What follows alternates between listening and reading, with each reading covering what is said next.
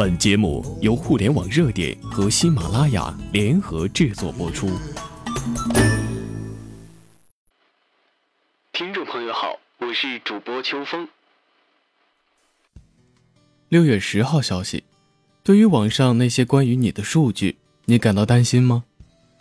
问题是，就算担心了也没有用，目前的存储成本低得难以置信。也因此，没有人有动机会主动为你删除这些数据。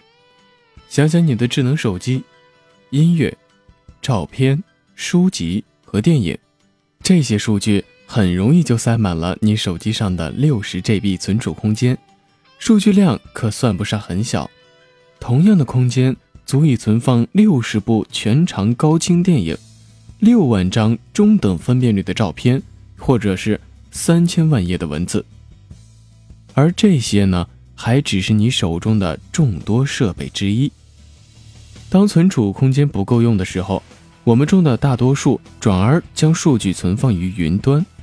与其花时间纠结哪些数据有必要保存，而哪些数据需要删除，不如直接购买更多的空间，将它们一股脑保存起来。举例来说，只需要向苹果支付三点九九美元的月费。也就相当于一杯星巴克咖啡的花费，用户便可以获得两百 GB 的云端存储空间。就算我们再也不会翻阅那些老旧的照片，也还是倾向于将它们通通保存起来，因为它们不会占用实际的存放空间。只要知道它们在哪儿，我们就会感到放心。让我们将这种行为称为电子囤积吧。公司对待数据也有类似的态度，只是需要考虑更多。他们无法随意的去按下删除键，而是需要人手和资源实施决策过程，以便正确的区分需要保存或删除的数据。只是这一个过程通常没有必要而已。那么，此外，对于公司来说，删除数据还存在风险。万一错误的删除了数据，该怎么办呢？万一未来需要用作调查和取证的数据被删除了，又怎么办呢？删除数据会产生更多的业务问题吗？同样的问题对于那些政客来说该怎么办呢？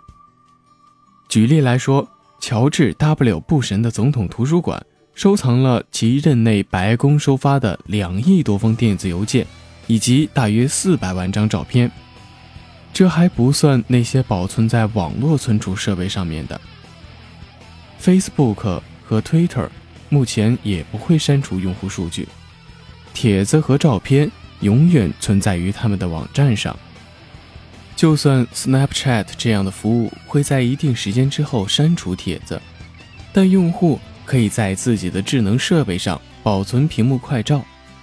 在多起媒体舆论风暴中，我们看到当事人拼命想要关掉自己的 Twitter 账号或删除旧的推文。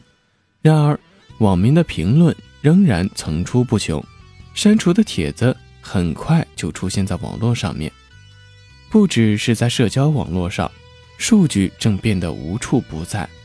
信用卡交易记录、健身追踪器上的计步数据、智能手机上收发的短信，以及拨打或接听的电话、基站的漫游记录，所有这一切都能够拼凑出一个人一天的完整经历。进而推算出此人所处的地点、收入水平、健康状况等等。那么，你该如何保护自己的数据呢？我们能够利用的手段很有限，许多人都将他们的个人和职业形象以不同的名字示人。但随着面部识别技术的发展，公司迟早可以将两者联系起来。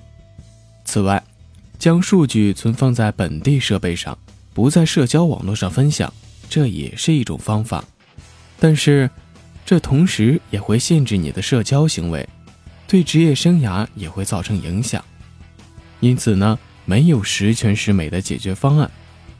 既然我们身边的世界已经变成这样子了，我们似乎就只有选择适应了。